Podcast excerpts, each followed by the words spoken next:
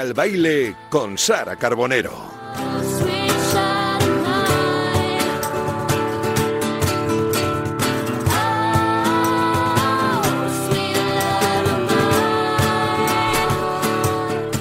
Buenas tardes, queridos oyentes de Radio Marca. Un jueves más que siga el baile. Hoy vamos a bailar, yo creo, al compás de una mujer eh, maravillosa la que tenemos ya aquí sentada, una invitada a la que muchos conocimos, entre los que yo me encuentro una noche mirando un concurso de televisión, un talent show musical que era novedoso entonces, en el que participaban personas con un objetivo común cantar, aprender a mejorar durante un tiempo de permanencia en la academia y conseguir dedicarse, ¿por qué no?, a lo que amaban, a la música. Hablamos de Operación Triunfo. Era el año 2002, fijaos si ha llovido. Desde entonces más de 100 concursantes han pasado por allí y han tenido distinta suerte al salir. Bueno, pues nuestra invitada se ha labrado una carrera en estos casi 20 años, no solo como cantante, sino también como compositora, productora, empresaria, discográfica. Aborda todas las facetas en el mundo de la música y yo diría que tiene una carrera plagada de éxitos, con altibajos como todas. Hoy nos lo va a contar, pero con una constancia admirable. De hecho, tampoco ha parado durante estos difíciles meses, no casi dos años ya de pandemia, y siempre ha tenido un proyecto, ha sacado un disco y siempre con una energía y con una pasión admirable. Pero sí se ha parado recientemente, además, nuestra invitada para hacer una confesión valiente, para hablar de salud mental, para hablar de concienciar a la gente sobre, sobre ese tema, sobre lo que implica tener una enfermedad mental en la vida y en la falta de recursos que se dan en la sanidad pública para ayudar a tantos miles y miles de personas que se ven afectadas por estos problemas. Por eso y por mucho más, porque aquí la admiramos desde hace un montón de tiempo por su música, su nuevo trabajo, de lo, del que vamos a hablar ahora mismito, tenemos el honor de tener con nosotros a Vega.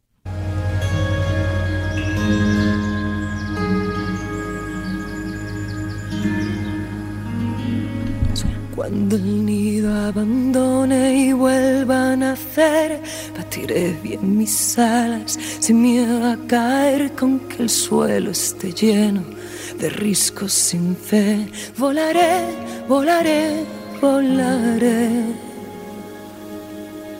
Si consigo elevarme alzando la voz, trataré de posarme en un lugar mejor que me sobra el coraje y la convicción. Soy mujer, digo no, y es un no. Soy mujer, digo no, y es un no. La locura me arroja el silencio. Bueno, Vega, está también con nosotros Quique Fuentes, director, productor musical. Quería saludaros a los dos. Muy buenas tardes, chicos. Buenas tardes, Sara. Oye, y qué lujo para nosotros que hoy mismo se estrena esta canción Mirlo Blanco. Yo creo que una de las eh, de los platos fuertes de este disco. Vega, quería saber cómo te sientes al por fin compartirla con todos.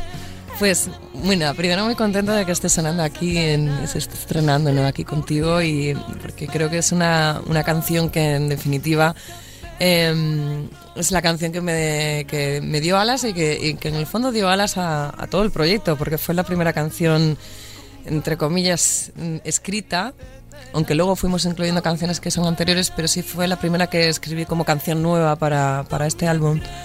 Y es una canción que viene a, hacer un, a recoger un poco el testigo de la Reina Pez y, y un poco, de una forma un poquito más cruda que la Reina Pez, eh, pero sí llena de, de garra, ¿no? De, de, hablar un poco cómo es, cómo es en, en cualquier profesión, pero concretamente la mía, el, el, el, ser un artista independiente, el ser mujer, el querer labrarte un futuro y, y, las dificultades que encuentras, ¿no?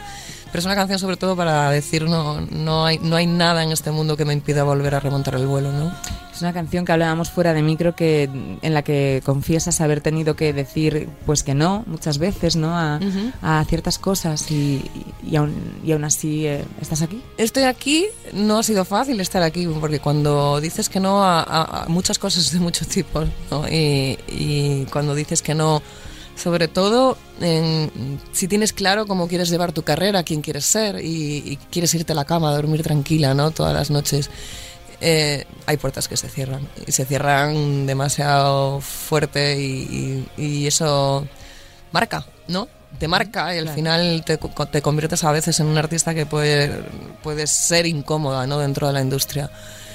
Pero bueno, creo que llegué hasta aquí a base de canciones, a base de, un equipo que, siempre me ha acompañado y que ha, creído en, lo que hago. Em, no sé, siempre he estado, al final me quedé con los buenos y los buenos te, también te arropan para llegar a un, buen lugar, ¿no? Y a este, a este llegué gracias a este señor que está aquí a mi izquierda, aquí que Fuentes, ¿no? Que, que yo creo que a veces él cree más en mí que yo misma. Sí, Quique, nos lo confirmas. Has vivido este proceso con Vega de su creación tan personal, sí, sí, porque es un disco muy personal y muy valiente también. Sí, sí, sí, fue, fue, fue muy bonito. Fue largo porque estuvimos un año y un año y algo, ¿no? ¿Cuánto estuvimos? Sí, casi un año y medio. Sí. Y fue un trabajo muy bonito, muy especial. Desde el principio se notaba que era un disco especial dentro de la carrera, ¿no? ¿No? sí, sobre todo muy personal, ¿no? Es muy personal. Yo creo que, es un disco quizás de, de todos los que he hecho eh, quizás por también la confianza de tenerlo a él al lado, ¿no? Es como que mm, ahora empieza a ser consciente el grado de exposición personal que tiene el disco. En el momento era como canciones, estamos produciendo, estamos eh, disfrutando de hacerlas y cuando llega la hora de escucharlas un poco ajena, ya que ya, has terminado el proceso, pues vas sacando singles y te, vas dando cuenta diciendo, madre mía, que, que, sin darme cuenta he puesto mi vida entera en, en un disco. Esta canción que acabamos de escuchar, hemos leído que te define perfectamente. Me hace, me da curiosidad saber por qué la comparación con, con el Mirlo, que sí que hemos visto aquí, o yo he aprendido gracias a este tema, que es la única ave ¿no? que no, copia los sonidos de la naturaleza, sino que la perfecciona a lo largo de su vida y que una vez terminada repite una y otra vez en un cantar identitario. Este disco es mi trino, al que he llegado disco tras disco en todos estos años. Yo soy un mirlo. Soy un mirlo, sí. Es una forma de, de, definir un, un, poco este disco, porque es verdad que, veía un, esta canción, concretamente la de Mirlo Blanco, parte de un momento en el que con la melodía, eh, con esos esbozos que, yo hago antes de decirle aquí que toma, toma este burruño que tenemos que trabajarlo, pero con ese esbozo de melodía vocal estaba pensando sobre la letra, ¿no? Y, vi un mirlo blanco. Y cuando lo vi dije, primero tuve que preguntarme qué es porque no, no soy ninguna docta en, aves, no sabía si era una paloma, pero me parecía por la forma del pico raro y tal, y me di cuenta que era un mirlo blanco. Estuve investigando y al ver esa definición que tú acabas de decir de, los mirlos, dije, bueno, yo soy eso, soy compositora, autora y, y, al final cada disco que voy sacando, no, mis expectativas están quizás lejos de las marcadas al uso dentro de la industria, sino son encontrar una, una, canción que sea cada día más identitaria y que me defina como artista en mi forma de escribir, en la forma de cantar, el timbre de voz. Y, tuve claro que era una canción en la que quería hablar sobre, sobre, mi, sobre mi persona, sobre Vega como artista dentro de la industria musical. Y ahí me di cuenta, digo, mira, yo no soy, no soy ninguna rareza, es que, es que, como digo, me arrancaron las plumas a, tiras tantas veces que al final, pues, tengo 42 años, las plumas me, me nacen canas y, y también me, me, nacen llenas de experiencia, ¿no? Entonces, quería contar todo eso. Es tu décimo álbum de estudio, es un buen número para hacer un, un balance de tu carrera. Eh, ¿Has sido tal cual te la imaginabas? Uy, no. Eh, de hecho, siempre digo que, probablemente eh, en eso el ser humano tendemos a, decir, cuando nos dicen ¿qué, con qué sueñas, yo después de haber pasado efectivamente por un programa de televisión me di, me di cuenta de cuidado con lo que sueñas, eh, cuidado donde, porque a lo mejor lo que sueñas es una parte, pero no todas esas mm, eh, ramificaciones que vienen de ese sueño. Entonces me acostumbré a que venga lo que venga y, y siempre han venido cosas mejores a base de no, de no desear nada, ¿no? pero probablemente con 25 años quería llenar estadios y tener un cuerpo a bailarines, no lo sé, es muy probable, no, no, no lo recuerdo, pero era, sí que es verdad que tengo la carrera que quiero porque es que he tenido la oportunidad con mucha valentía y, con decisión al tomar las riendas de mi carrera de tener la carrera que he querido. Entonces, mejor sueño que ese creo que pocos. ¿Tú, qué piensas que es el mejor, se podría decir que es el mejor disco de Vega? Eh, para mí, no sé si el mejor, Sinceramente creo que sí. Pero es, para mí es, el más especial. Es, yo creo que es el que más, como ella decía ahora, ¿no? El que más exposición tiene, en el que eh, está como más natural. ¿Mm? Y, eso se respira. fíjate que después de, escuchar las canciones pues cientos de veces, ¿no? En todo el proceso, esa energía a mí me sigue llegando. Y es, que, sea, es como que no, no, no, es verdad, ¿eh? No, pero es que esto, también vino de un proceso en el que yo, recuerdo decirles, no, es que la gente venía, y es verdad, porque nosotros llevamos muchos años tocando juntos, que te, te vienen y te dicen, me gustan tus discos, me encantan, pero me gustas aún más en directo. Entonces, hablando con Kike, dije, tiene que parecer a la energía del directo. Me dije, vamos a grabarlo en directo. Y dije, no, por favor. Ahí me entran, entran mis miedos en plan de, pero si lo de grabar está guay porque puedes entrar y, volver a tocar ahí, Sí, le editas y me dijo, pero... Sí, sí, el resultado, el resultado es muy honesto. trabajamos todos los temas en directo y luego pues se ve alguna cosa que trabajarla después, pero la, la base estaba todo hecha en directo. Es un disco que sale en febrero, comentábamos antes, ahora ya han salido varios adelantos y me imagino que lo que más ganas que tenéis, ahora que hablas de eso, de, de haberlo grabado en directo, es de eso mismo, ¿no? De los directos, de compartirlo con, con, la gente, después además de lo mal que le hemos pasado. Sí, yo creo que aparte nosotros tuvimos que cancelar la gira de Diario Una Noche en Madrid. Y esa gira, el era una gira que estaban todas las entradas vendidas. Eh, es como lo que digo, mi rol la escribí justo antes de, de Diario Una Noche en Madrid eh, pensando que iba a ser la última canción que escribiera. Llegó Diario de Noche en Madrid, aquello como que el público me arropó. Tuve, aquella noche pues tuve el, placer de, tener compañeros que también me, me arroparon desde eh, Mabu, uh, Guadi Galego, Budiño, Andrés Suárez, Eva Amaral. Y de repente aquello fue una noche mágica en la que dije, yo no, o sea, me di cuenta, ellos lo prepararon de manera que yo no sufriera porque tenían muy claro que estaba sufriendo mucho y que, y que quería dejarlo todo. Nunca fue verbalizado en alto, pero aquella noche de repente fue mágica, todo empezó a, cobrar sentido, el público dio fe de que estaba ahí para, como tantos, tantos años atrás, para apoyarme y sacamos esa gira y se canceló. No se canceló, la pusimos primero para septiembre y luego tuvimos que cancelarla porque por los aforos que teníamos vendidos no podíamos reubicar. La gente no devolvía una entrada, no había manera. Es más, las devolvimos y me decían, no quiero devolverla, le digo, es que te la tengo que devolver.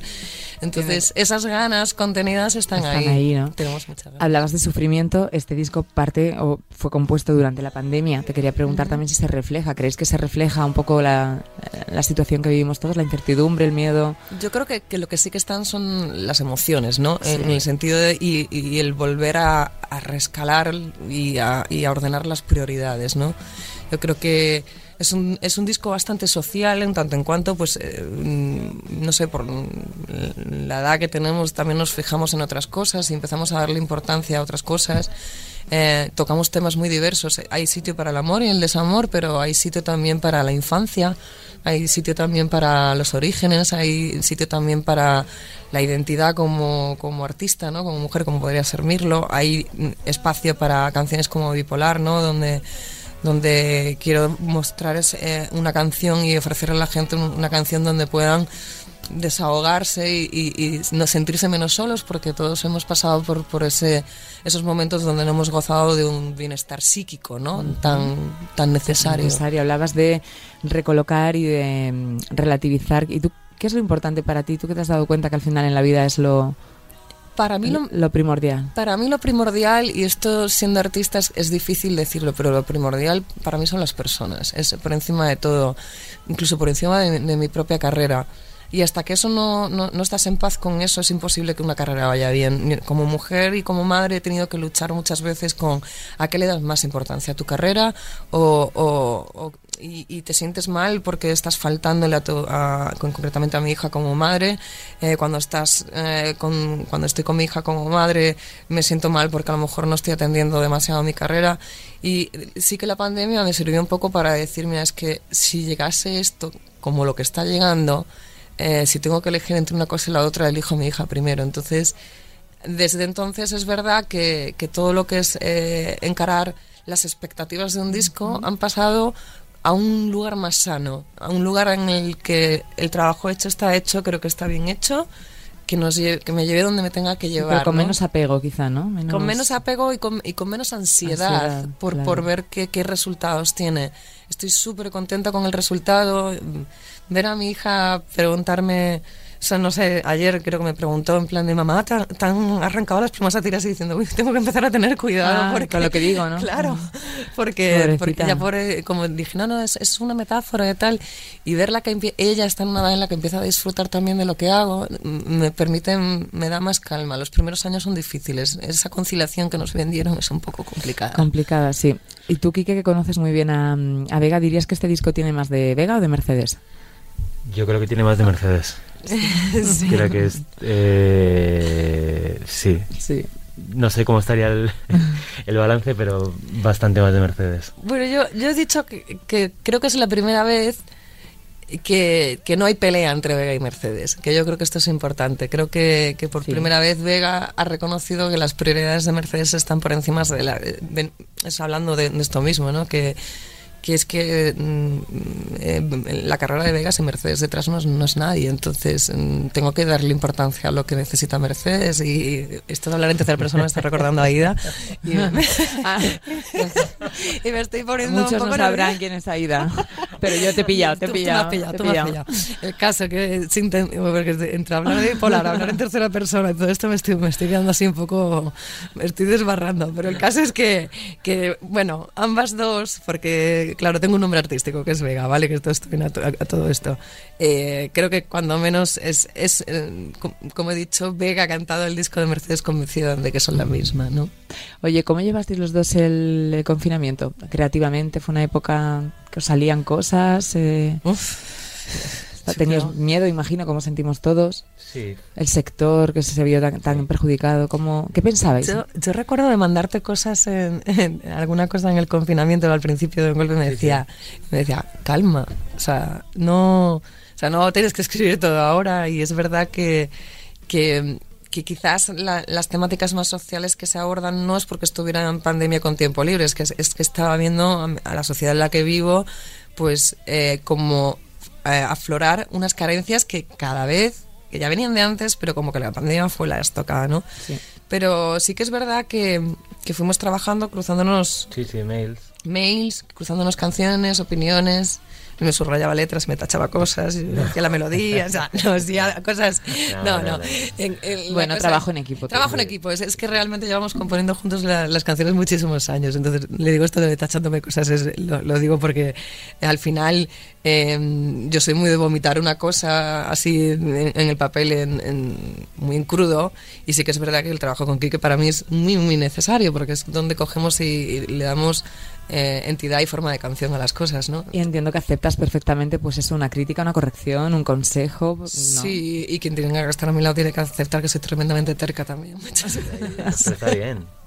¿no? Cuando, sí, cuando ¿no? no cree en lo que presenta, pues tiene que defenderlo, ¿no? Y hay un proceso ahí. De, ahí tenéis un equilibrio. Claro, hay un proceso bonito. de ajuste ahí de que. ¿Sabes lo que pasa? Que, que tengo tanta. Llevo tanto tiempo componiendo con, con Quique que es que mmm, eh, siempre me sorprende a mejor, a mucho mejor, pero mmm, siempre va más allá de lo que yo puedo imaginar y yo, y yo imagino muy, y sueño muy bonito, pero eh, como que nos entendemos muy bien, ¿no? Entonces no, no, siento nunca para nada con él y es el productor de este disco de, de, que nada de lo que esté diciendo es algo que va a ser peor para la canción. Yo puedo a lo mejor luchar en algún momento en, en cuanto al significado de, de uh -huh probablemente musicalmente le sobra una vuelta, pero yo necesito esa vuelta para decir algo, porque lo que voy a decir es importante. Si lo que yo quería decir no es tan importante repetirlo, no es tan importante decirlo y sí. tiene una justificación musical, Más... ah, tengo una confianza ciega en todo lo que propone también.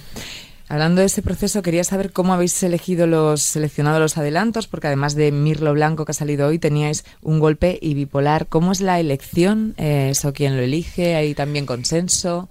yo creo que hacemos ahí un ponemos un como un como toda es que es un disco en donde era muy difícil sí, elegir por eso digo porque a veces mmm, te gusta imagino que todos os dirán algo todos mm. os gustan y a ver al uso si, si lo pensamos ahora Mirlo Blanco como tal si estás pensando depende de las expectativas que tengas si piensas en una Del canción objetivo.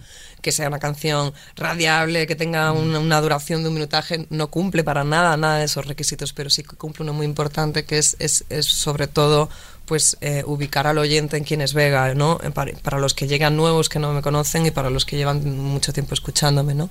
Entonces, había tantas, no sé, hay una canción dentro del disco que se llama Aire y veníamos hablando antes, eh, mm, sacamos bipolar y, entra como tema candente en la sociedad el tema de la salud mental. Eh, menos mal que no elegimos de tercero aire porque están con el tema de las vacunas de los niños y, es un alegato a la infancia y a proteger a los niños. Entonces, digo, bueno. si nos ponemos así, digo, realmente en el disco habría una canción y todas tienen su razón de ser. Entonces, elegirlas se pone un poco en común. Eh, todo el mundo da su opinión. Yo doy mi opinión les hago caso y luego los convenzo de por qué la mía es O sea, tú contigo misma. Yo no, a ver, sí.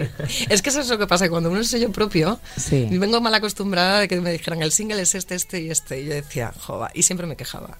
Y me pasó con, con, el, con el disco anterior que, por ejemplo, una de mis grandes favoritas era La Reina Pez y eran ¿Dónde estabas tú? La Reina Pez fue el último single con Diario de Noche en Madrid, que no cuando salió La Reina Pez y dónde estabas tú eh, cuando tuve la suerte de, que mi amigo y compañero Iván Ferreiro cantase conmigo, la canción de repente cogió otro tono, ¿no? Y es, es como, en plan, ahí me daba como vergüenza para decir, lo, dije, y luego me digo, lo dices, pero es tu sello y no lo has hecho. O sea, decir que, que, hay un poco de esto. Ahora que nombras a Iván Ferreiro, te quería preguntar también por esas eh, dos colaboraciones que hay en este disco. Una de ellas con, con Manuel Carrasco. Creo que nos hables un poquito de esa, de esa canción. Pues contigo con Manuel Carrasco es que nace de la forma más, más bonita y más normal, porque somos amigos desde hace muchos años. Eh, obviamente compartimos la, academia en su día. claro. luego salimos y nos convertimos en vecinos. Él vivía en el tercero, yo en el segundo. Él llevaba un compás eh, con el pie, yo llevaba otro, y aquello fue durante muchos años muy bonito de compartir. Luego nos bajábamos a, a la tita abajo, en, al bar, y nos tomábamos una cerveza. Eh, y luego hemos formado nuestras familias y seguimos juntándonos y, comiendo y, comentando. Y, eh, hace, pues nada, antes de cuando estábamos terminando de grabar el disco, bueno, habíamos empezado, yo creo todavía siquiera le dije, oye, puede ser que tú y yo tengamos cerca de 19 años de amistad y somos los únicos que no hemos cantado juntos ni una vez, pero ni una, pero en casa, nunca. Y me dijo, oye, pues es verdad. Y dije, pues te voy a enganchar. me estoy a liar. Sí, no, en plan, eres amigo y, y, ahí... ¿Y él escuchó la canción primero? Claro, porque es que la canción es una canción que le escribió a mi marido y, y él, nos conoce bien a los dos. Y, dije, es que esta canción si quiero, es muy bonita para hacerla en, dúo, pero tiene que ser alguien que nos que conozca la historia y, que, y, que, nos quiera bien a los dos. Entonces, qué mejor que un amigo, ¿no? No, no me valía cualquier artista para esto. Luego tienes otra canción junto a Francisca Valenzuela y la Marisol, que vaya mezcla, ¿no? Sí. En una mezcla. Es una mezcla, es una mezcla divertida, porque ahí sí que está, hablábamos de, siempre se hacen dúos, ¿no? Y, fue como un órdago, ¿no? ¿Por qué, un no un, trío? Un trío de tías, que yo creo que puede tener su punto, y sobre todo en una canción como Ladra, que es una canción que viene un poco a, a reivindicar ese derecho a ladrar, ¿no? Que parece que cuando una mujer dice las cosas en alto, eh, es una, es una canción en la que invito a todo el mundo, ¿no? No es una cosa exclusivamente de mujeres, pero sí me hacía especial ilusión poder compartirla con compañeras como Francisca y Marisol, que son mujeres también mm, muy dueñas y señoras de su carrera, que, que tiran para adelante de proyectos, bueno, desde Frank con el Ruidosa Fest en, en Chile, son con, con, ese papel, reivindicando un poco ese papel de la mujer. Y en Ladra venimos a decir esto de, oye, nosotros ladramos. Y cuando nosotros ladramos, a veces nos dicen, son unas histéricas, se están quejando, tal, y cuando un tío ladra, de repente es como, es un tío seguro de sí mismo, es un líder plausible, todo este tipo de personalidad, Qué personalidad más grande. Nosotros somos histéricas y bipolares, mal dicho, empleado, en el segundo caso. En el mío, lo, vamos, lo dejamos ahí. Bueno, si tú quieres lo dejamos, pero yo sí te, iba a preguntar, porque claro, está esa canción, está ese tema bipolar, todos hemos, eh, te hemos seguido en tus redes sociales ese anuncio al decir que era cantada en primera persona. Imagino que fue muy complicado eh, hacerlo público, no sé, o cantar la canción, que ha sido más complicado. Mucho más, eh, honestamente, complicado como tal, ninguna de las dos cosas. Lo que ha sido más complicado es darme cuenta que cuando yo escribo una canción en la que intento mm, dar un musicalmente, que es, la música es muy poderosa, ¿no? Para reconfortar a la gente, darles un pues una, herramienta, ¿no? para, para, decir, mira, no pasa nada, porque, porque en general hablo de ese bienestar emocional en la canción, ¿no? Y, y si tú le quitas el título de bipolar, es una canción que le se podría aplicar cualquiera. Eh, decir, el decir yo soy bipolar es respaldar esa canción, de, decir, bueno, no, no os hablo por hablar, sé de lo que estoy hablando, ¿no? Me, he llevado peor el que en, en, vez de poner el foco en el que efectivamente hay mucha gente en este país que se siente mal, que se ponga el foco en el que qué soy yo, ¿no? Porque creo que en, ese momento pierde, entramos en, el, en quizás en, en ser un poquito más amarillistas en cuanto a las personas. te iba a decir que ese es el tema de titulares morbosos que estamos todos expuestos a. Y he, visto titulares en, los cuales estaban intentando echar una mano a la salud mental y decían, venga, confiesa, y diciendo, pero por favor, el verbo confesar es, es confesar como algo, algo, oculto, sí, secreto. Y, no, simplemente pues me he abierto y les he contado a la gente que, que, igual que el dolor físico lo tenemos interiorizado, si te duele algo, te duele un brazo, vas al médico. Y que lo pues contamos mucho más abiertamente. Mucho más, pues, pues que no pasa nada. ¿Y tú, Kike, cómo viviste eh, como compañero, como una persona que está muy cerquita de Vega?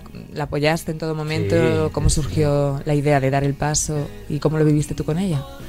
Bien. es que me aguanta como no, no, pero sobre todo es lo que dice ella, ¿no? Un poco eh, a, veces cómo se interpretan, ¿no? cómo se quieren dirigirlas. Por eso, ¿alguna, ¿tuviste algún tipo de miedo, de consejo de, oye, que a lo mejor tú lo haces con tu buena intención, pero mm, bueno, no. No. No, La apoyaste a muerte. Sí, sí, sí.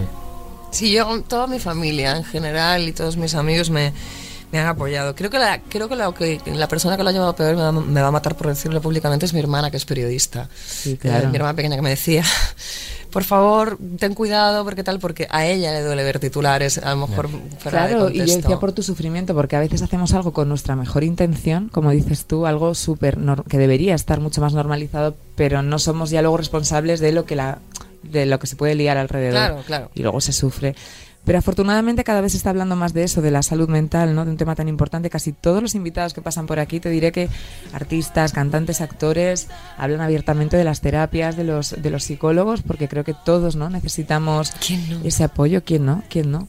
Pero no sé por qué hasta hace poco ha sido tan tabú. ¿Tú por qué piensas que ahora se está hablando con más honestamente cercanía? creo que creo que pasa que, que también pasa por momentos vitales. Eh, mm, creo que, que, también ha venido una generación de artistas muy jóvenes donde, donde hablan sin tapujo de, todo en general, ya no solamente de salud mental. Y entonces cuando, cuando te encuentras una generación que no tiene filtros para absolutamente nada, también tienes, hay que aprender esas cosas, ¿no? Entonces yo creo que también evocan a que em, se empieza a hablar sin tabús de muchísimas cosas. ¿Qué pasa? Probablemente todos esos artistas que venimos hablando de salud mental venimos en una generación, si no parecida, similar, ¿no?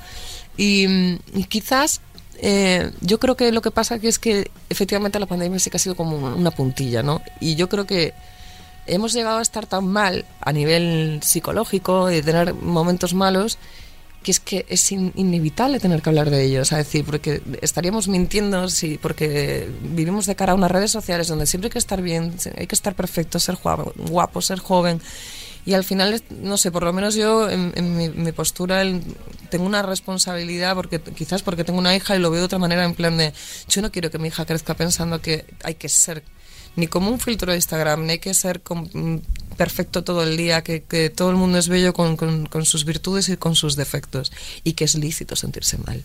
No pasa nada, porque hay, hay veces que le decimos a los niños, no llores, no llores, no llores. Bueno, llora. Oye, si, si te encuentras mal, es, es, mejor que cuentes qué te pasa y que lo verbalices a que te lo calles para adentro, porque eso ese callárselo para adentro genera para mí más problemas. Y decías que esta canción eres consciente de que ayuda a muchas personas, que es un poco terapéutica. Mm. Seguro que tu historia ya está ayudando a muchas personas. No sé si te ha llegado ya algún mensaje bonito. Me ha llegado, o sea, que reconforta mucho. Todos los días recibo cientos de mensajes, cientos, cientos de gente, primero que efectivamente ya ya había dado en su momento el paso y que, y, que está pues en esa búsqueda ¿no? de, alcanzar ese bienestar emocional. Y luego mucha gente que, que, simplemente te dice, ostras, si tú lo dices, ¿por qué no puedo decírselo yo a mi padre o a mi hermano o a mi marido o a, o a mis hijos? ¿no? Entonces eh, sí que es verdad que, no, no, mi música, la música en general creo que es terapéutica y que nos ayuda a exteriorizar muchas cosas, entonces sí que está ayudando. Vamos a escuchar un poquito cómo suena, bipolar.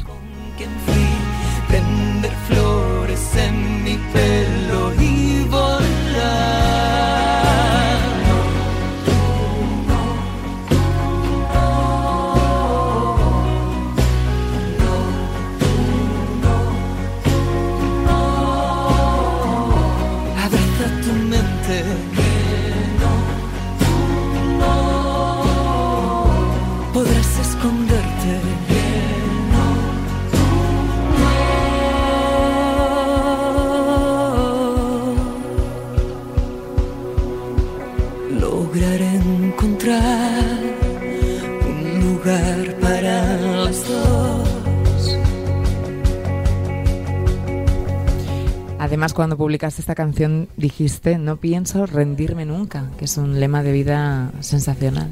No pienso rendirme porque es que creo que, que, que si te rindes, no sé, no, no, no, te queda nada. Y no sé, yo tengo cosas, tengo gente alrededor a la que mirar y por la que pensar que merece la pena. Entonces, cuando no sacas las fuerzas de, de ti mismo, no eres capaz de sacarlas, tienes que sacarlas de la gente que te rodea. Y, y rendirse para mí nunca fue una opción. No lo fue profesionalmente, no lo ha sido personalmente y sobre todo si en algún momento he dudado he tenido la suerte de tener gente a mi alrededor que me ha dicho que no me rinda entonces eh, ese es el mejor mensaje que le puedo dar a la gente si algún día no encuentras fuerzas en ti búscalas en, en otra persona porque rendirse no es una opción Oye, ¿crees que hay poca empatía tanto en la salud mental como en la vida en general ahora mismo? Eh, ¿Cómo veis el panorama actual? Sí. Yo creo que hay poca empatía y yo creo sí. que en general eh, mm, creo que hay mucho individualismo. Eh, es como, como mejor lo definiría. Tenemos empatía con lo que sea individualmente muy parecido a lo que nos pasa a nosotros, sí. pero no tenemos la capacidad de algo que no tiene nada que ver con nosotros de ponernos en el, en el pellejo de otro. Y cada día es más complicado que, que esto suceda y es cada día es más necesario por otro lado ¿eh? Esa, me gustaría una sociedad mucho más empática y mucho más mm, tolerante ¿no? a, a que, que, cada uno es un mundo me encantaba una cosa que, que, que, te vi publicar el otro día en, en, en Instagram yo que te sigo y, ¿Ah, sí? y en el que decías detrás de, de, ah. de, cualquier persona no como que había una batalla no antes de hablar y cada uno está librando una batalla no eso es es una frase que yo se la vi a Candela Peña ya la había visto en más ocasiones y, y, claro, cuando cada uno tenemos también nuestras batallas particulares, uh -huh. cobra mucho más, más sentido. Y es que es verdad, damos por, no cuesta nada ser eso, ser amable, ser empático, tener una buena respuesta, porque cada persona tiene su circunstancia. Claro, es y a veces damos por hecho sí. que, que, no nos va a tocar nunca nada, ¿no? Y, y te toca. Y, y te toca y sí. Y, y al final en, en, eso pues es, es, es un poco... A mí me, me encantó porque aquello fue en plan de no solamente estás tú con tus batallas, sino es que es lícito que haya batallas distintas a la tuya y, y reacciones y procesos y cada procesos, uno puede hablar claro. de lo que quiere hablar cuando se sienta preparado, claro. no hay por qué tampoco ¿no? forzar, forzar. ¿no? Y con las redes sociales, les pregunto también a los dos, que tú crees que esa mm, empatía en favor del odio un poco, o sea, ¿cómo os lleváis con, sí, con yo, las redes? Yo las redes sociales no, no, no ¿Tú, le dedico tú mucho no, te, no, te, vamos a encontrar en, en sí, Instagram? o sea, tengo pero no le dedico mucho tiempo. ¿Cómo crees que en el mundo de la gente que nos dedicamos a esto tenemos que tenerlo? Sí, porque claro, tenemos que usar esa herramienta, pero a la vez hay un mundo ahí también de que, sí. que hace daño, ¿no? Sí.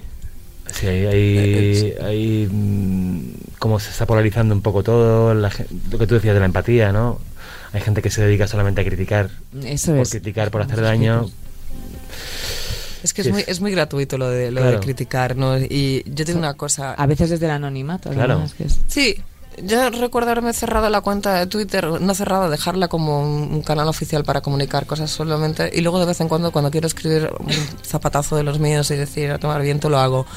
Porque la cierras y luego dices tú, qué coartada de libertad tan grande, ¿no? Que porque haya tanto odio tú no puedas expresarte y... Sí, como una censura y, de repente. Y, y, y, te revelas, ¿no? En mi caso, por ejemplo, en la cuenta de Twitter la, la, la bloqueé hasta que conseguí que la, que la policía, eh, que la Guardia Civil le cerrase, no sé si fue la, la Guardia Civil o la Policía Nacional, le cerrase la cuenta a un tipo que acosaba, eh, me acosaba todos los días hasta que, al punto de, de, que un día subí una foto de espaldas mías con, con mi hija en un aeropuerto. Dije, ¿cómo? O sea, se acabó las redes sociales a decir, no hay trabajo que justifique el que yo ponga en peligro la integridad, ¿no? Sobre todo que lo hacen escudados en el anonimato. Pero para mí, por otro lado, da una cosa muy bonita y es que si te abstraes de, de haters, te abstraes de de, de, esa, de esa fobia que hay por cuántos seguidores tienes, cuántos te siguen, cuántos te contestan. De cuántos, compar compararte. Compararte también, todo el rato, que yo creo que es muy nocivo esto. Si tú te dedicas a lo tuyo, a comunicar lo que tú quieres comunicar, a, tiene una parte muy bonita y es la parte de, de acercarte a la, a la, gente que antes eso no, no, existía, ¿no? El poder tener eh, un un testeo realmente de lo que de la, de la gente que te sigue de verdad, porque quiere seguirte y que sí que está interesado en lo que tengas que decir, qué pasa en sus vidas. Qué, qué necesitan o cómo les reconfortas, porque eso al final es, es, un motor que también te alimenta para seguir haciendo cosas. ¿no? Sí, bueno, el artista y los eh, seguidores siempre habéis tenido, o sea, os debéis mucho, ¿no? Los unos Sí, a sí, los sí, otros, porque cual. Oye, también has anunciado que me hizo gracia que en la preventa del disco en varios formatos, en CD y en vinilo, que ya lo estábamos viendo más o menos, y también en casete, ¿no? Sí, ¿Qué em, te dice cada uno de estos formatos? ¿Cuál es el que más os gusta? Eh, obviamente, o sea, a mí el que más me gusta es, es el vinilo, sin duda, pero eh, he de reconocer que yo era de esa generación de- del Wallman y el cassette, ¿no? De hecho, estuve buscando para la caja Collectors un- el poder in- incluir un Wallman para que ya fuera la cesta de Navidad total, que, que alguien me ha dicho por ahí. Eh, eh, pero no, no los encontraba de la calidad de, del- del- de los 80 cuando nosotros escuchábamos eh, la- las cintas. Pero eh, la razón de ser así de, de este formato es que este es, es un disco que está grabado en cinta analógica y está grabado en directo en los estudios Gárate en Andoain, en Guipúzcoa, y entonces, igual que saqué una cinta ya antes con el disco de Nono Letal, italiano, y el sacarlo en cinta era porque esas canciones de los 50 y los 60 mm, mayoritariamente se escuchaban en vinilo y en, y en cinta de cassette. Entonces me parecía que tenía mucha razón de ser el sacarlas en el formato en el que, en el que se escuchaba entonces. Recuperar ese- ese sonido. Y ahora con este era como en plan, es que este disco se ha grabado en cinta, por lo tanto tiene que, tiene que existir la Tiene que tener También se podía comprar en este nuevo trabajo con un pack muy especial, con los tres formatos y con una entrada Golden Ticket, ¿no? Además de otros artículos. Que, importante es cuidar eso, el formato físico. Sí, en la, en la caja Collectors realmente, que eh, ya lo que te decía, hay un comentario que fue un poco así, en plan a tocar las narices, que era el de, esto no es eso, la delgada línea entre, la- entre una caja premium y, y la, y la cesta de Navidad de Vega. Y es, y es verdad, y mira que iba mal, pero la verdad es que me reí un montón. Son de estas, de estas maldades que me hacen reír, porque visto así desde fuera digo, pues sí, puede ser una cesta de Navidad, porque tenía de todo, tenía todos los formatos y tenía para, para poder tener una experiencia del disco no solamente en la escucha, sino a través del resto de los sentidos, del olfato, del gusto. Este es el gusto que me puedo pegar como artista independiente, hacer Las estas cosas, cosas. tangibles que ahora parecen tan residuales es, es muy importante. Oye, de todas formas, los artistas ya no vivís como antiguamente tanto de vivir discos, sino más de los directos, de los, de los que hablábamos ahora. ¿Tú crees que ha cambiado mucho en ese sentido la industria musical? ¿Cre- ¿Habéis visto un cambio importante? Hombre, yo, yo estaba, es que en el Después, 2001 cuando claro. salí se vendían Sí, sí. discos como, Como churros, churros. Entonces sí que ha habido un cambio de paradigma, ¿no? Pero por otra parte, esto, ¿ves? Esto lo puedo decir porque no estoy, en- estoy en una industria discográfica, pero estoy como independiente. Creo que eh, el devenir ha potenciado las cosas que son de verdad. Es decir, en un directo no hay trampa ni cartón. Si hay algo que falla, es algo que, no, que- que está fallando ya de por sí, ¿no? Entonces, hace que se hagan mejores discos. Que la gente también haga menos discos de relleno y sacar discos por sacar, o quiero pensarlo, por lo menos yo, porque no tengo más recursos para, para poder decir voy a hacer discos por hacer, ¿no? Y, y te preocupas muy mucho de que efectivamente estén, no, no sea la canción solamente. Publicas tus trabajos bajo el cobijo, como decías, apuntabas de tu propio sello discográfico, como es La Madriguera Records, que pues eso imagino que también te da mucho, mucho power, ¿no? Me da power en tanto en cuanto, pues eso, tengo libertad total y la responsabilidad total. Me da menos power cuando tengo que pagar las facturas y esas cosas, que, que es cuando me entra el, el power, pero el power de la Ya. total, ¿no? Pero sí que, hombre, te da la seguridad. Lo que pasa es que lo que hablábamos antes con Mirlo Blanco, ser mujer, artista, independiente, tener tu propio sello, dirigi- dirigir que- dónde vas a ir, dónde no vas a ir y por qué dices que no a algo, eh, pues no tienes el respaldo de alguien grande que te, que te proteja esas decisiones, ¿no? Y tiene sus riesgos. Antes me contabas que sí te habías encontrado alguna que otra traba por ser mujer, Sí. abiertamente, ¿no? Totalmente. Pero trabas mm, duras y difíciles. Y, y duras y difíciles por, por el trago, ¿eh? De, de- de estar en el momento y decir, pero es que no se pueden decir tacos en la radio, ¿no? Pero en plan de, pero que narices. Narices. Gracias. Pero qué narices me estás contando esto, qué mm, narices es, no sé. Y, y decir, y entonces ahí lo pongo también que salí huyendo de cualquier jaula que me quisieran poner, porque lo tenía claro. O sea, tenía claro que yo quería dormir tranquila cada noche en casa y así lo hice. Algunas veces se me cerraron puertas. Otras directamente tienen que ver con, con, con, la parte musical, no tanto con la de ser mujer, sino con la parte musical de, de no sé, a mí me decían, tú la niña bonita de la guitarra y yo decía, vale, pues me rapo la cabeza al uno. O sea, ya mm, yo quería... Un poco de rebeldía. Sí, de rebeldía, pero entonces era más jovencita, era una rebeldía quizás un poco sin estar mm, bien ordenada, era rabia y era... Ahora directamente no tengo rabia, no... Mm, bueno, miento, rabia, un poquito de rabia por todo eso que he vivido sí que tengo, pero, pero la rebeldía está muy controlada, es decir, ya no me van a hacer perder los papeles, es decir, ya sé quién soy, dónde estoy, qué puedo hacer y qué no puedo hacer y soy feliz con quién soy, sobre todo. Entonces, no, no te crean esas, esas inseguridades que al final son como las trabas, ¿no? Las amenazas de si no haces esto, no llegas a esto, si no haces esto, no, se te va a abrir esta puerta. Si, si, sigues empeñada en hacer este estilo de música porque tienes que evolucionar, hacer toda esa música que está, que no sé, que es más tendencia ahora, no vas a llegar a ningún sitio, bueno, pues aquí estamos. Son 20 años de carrera, de recorrido y al final concluyen que la, llegar, tener una gran canción es posible lo difícil es mantenerte durante el paso del tiempo en, la industria y sobre todo siendo autosuficiente, fiel a ti misma y pudiendo mantener tu, identidad como artista, ¿no? Y en eso, en ese sentido creo que he triunfado, pero de gordo. Y durmiendo tranquila todas las noches. y, dentro de 20 añitos más, ¿cómo te ves?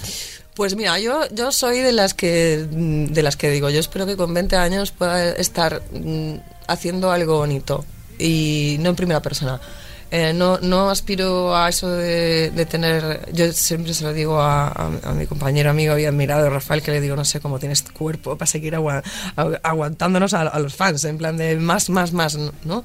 Él tiene esa energía. Yo a veces pienso en mí, digo, ¿qué voy a hacer yo cuando tengo 20 años más? Y pienso, y pienso siempre, me viene a la cabeza una fundación musical, donde pueda ayudar a, gente a, sacar sus proyectos a su manera, ¿no? No, no, no a la manera de otro.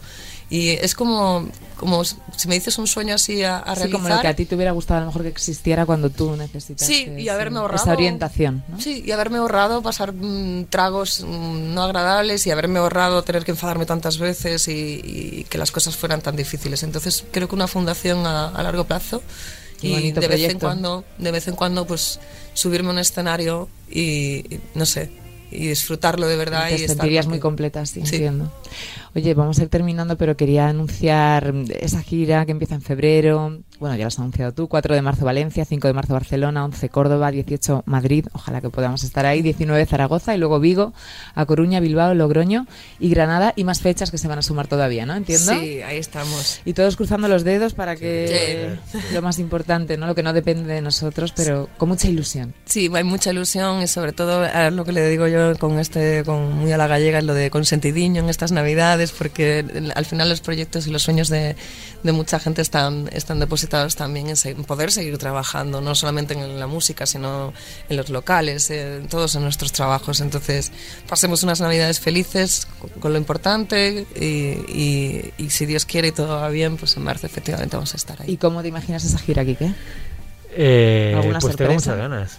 Tengo muchas ganas porque... Eh, me lo imagino llorando todo el rato. No, yo creo que no.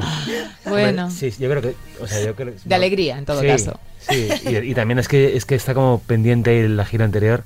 Claro, que la que tuviste que cancelar. Y... también es, bueno, es, es, un disco muy especial y a ver, estoy hablando con Mercedes para hacer alguna cosa. Para darle forma y algo sorprender, ¿no? Sí. sí.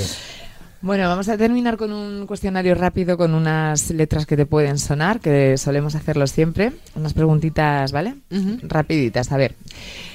Digo, circular, como girar sin dar la vuelta. ¿Eso cómo se hace, Vega?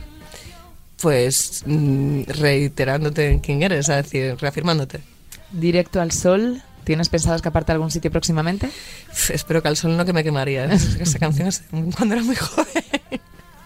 Sí, hombre, aquí hemos buscado en... ya te veo, te veo. Muy atrás. ¿Y llueve? ¿Te gusta la lluvia? Me encanta. Me enamoré de un gallego, no puedo decir otra cosa. Metamorfosis. ¿Te ves muy distinta a la Vega de Operación Triunfo? Eh, sí, evolucionada. ¿Dónde estabas tú? ¿Es un reproche a veces o más bien una sensación de soledad? No, ¿dónde estabas tú? Es directamente, para la gente no sé qué será, pero cuando la escribí era un reproche a la clase política. ¿Bipolar ha sido lo más valiente que has hecho? Mm, no, creo que he hecho cosas más valientes. La reina pez, tú siempre río arriba. Siempre.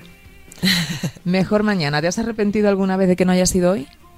Mm, sí, muchas.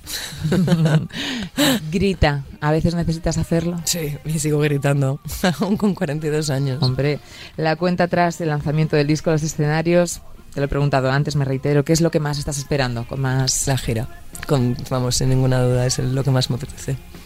Y bueno, y terminamos con Mirlo Blanco, que ya lo hemos explicado, que dices que eres un Mirlo usando esa analogía de cómo ellos perfeccionan su canto, que lo tienen, desde ese momento ya es su sonido, como tú lo has hecho, pero hoy después de tenerte aquí y después de haber tenido la suerte de escuchar alguna cosita más, coincidir en que mm, tú eres un Mirlo Blanco, pero yo creo que no eres un Mirlo cualquiera. Eres muy especial, eres eh, una mujer todoterreno. Yo creo que todo eso que dices se transmite en tus redes, esa fuerza que nos das a muchas personas. Quería también tener la oportunidad hoy de decírtelo. Muchas gracias. Y, bueno, y, os voy a hacer una petición que hacemos aquí, aquí siempre, que venís con dos guitarras, ni más ni menos. Sí. Y queremos tener la suerte de escucharte con ese nuevo tema, con pues ese mirlo blanco. Vamos allá.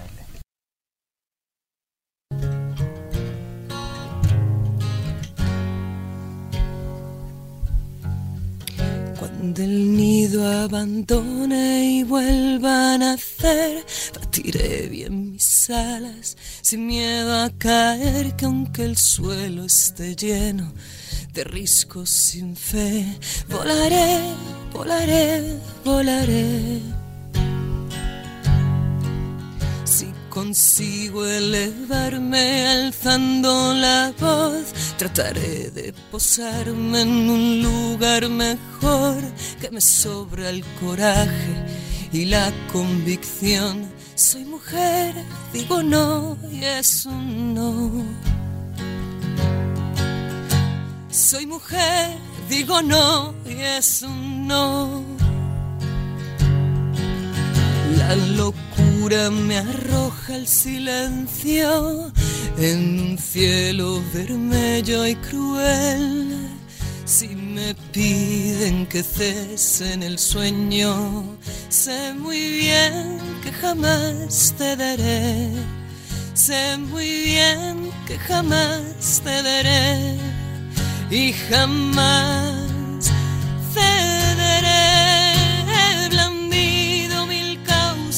ajena, recogiendo respeto y sudor. Escapé de una noche eterna, aguantándole el pulso al sol. Busco un valle estéril de pena, donde pueda anidar otra vez, donde crezca una higuera sin fruto donde el luto no implique perder. Me sacaron las plumas a tiras, he vencido a la muerte sin fe. Soy un mirlo mudando el plumaje, renacido de blanco satén, renacido de blanco.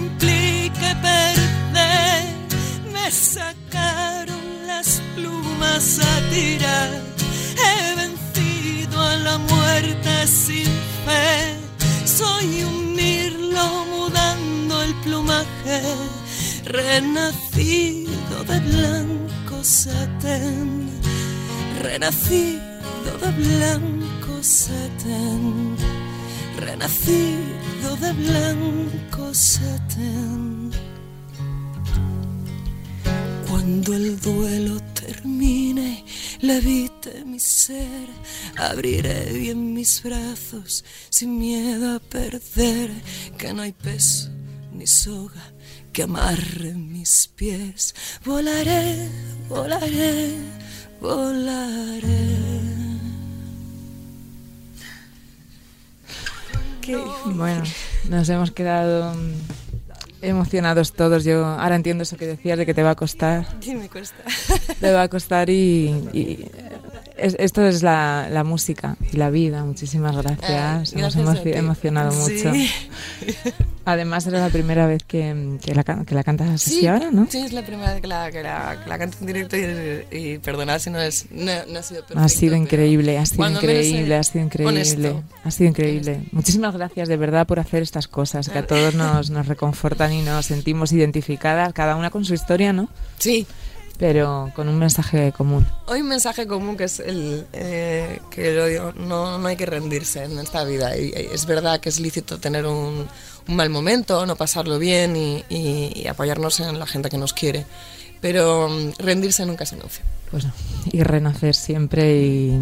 Fíjate, siempre hemos oído la metáfora del ave fénix, pero yo a partir de ahora me voy a quedar con la del mirlo. Me gusta mucho más y Muchas me la voy a aplicar. Venga, eh, la verdad, como dice tu canción, ha sido un placer tremendo también a ti, que teneros aquí. Muchísimas gracias, muchísima suerte con todo y Gracias. gracias de corazón por todo lo que haces por tanta gente, por tu Muchas generosidad. Se te quiere mucho y aquí tienes Muchas tu gracias, casa, ¿vale? Y disfruta muchísimo con esa gira y estamos apoyando esa muerte. Gracias. Que siga el baile.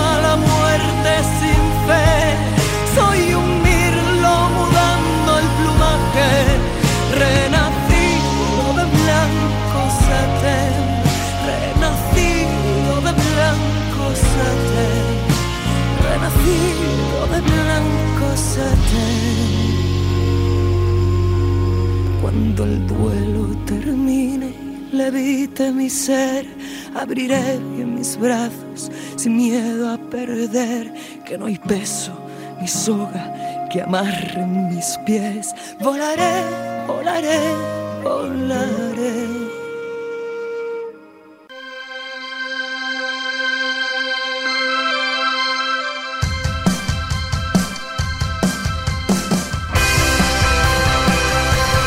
Y con la entrevista de nuestra querida Vega hemos llegado al final del programa, se nos ha hecho muy cortito.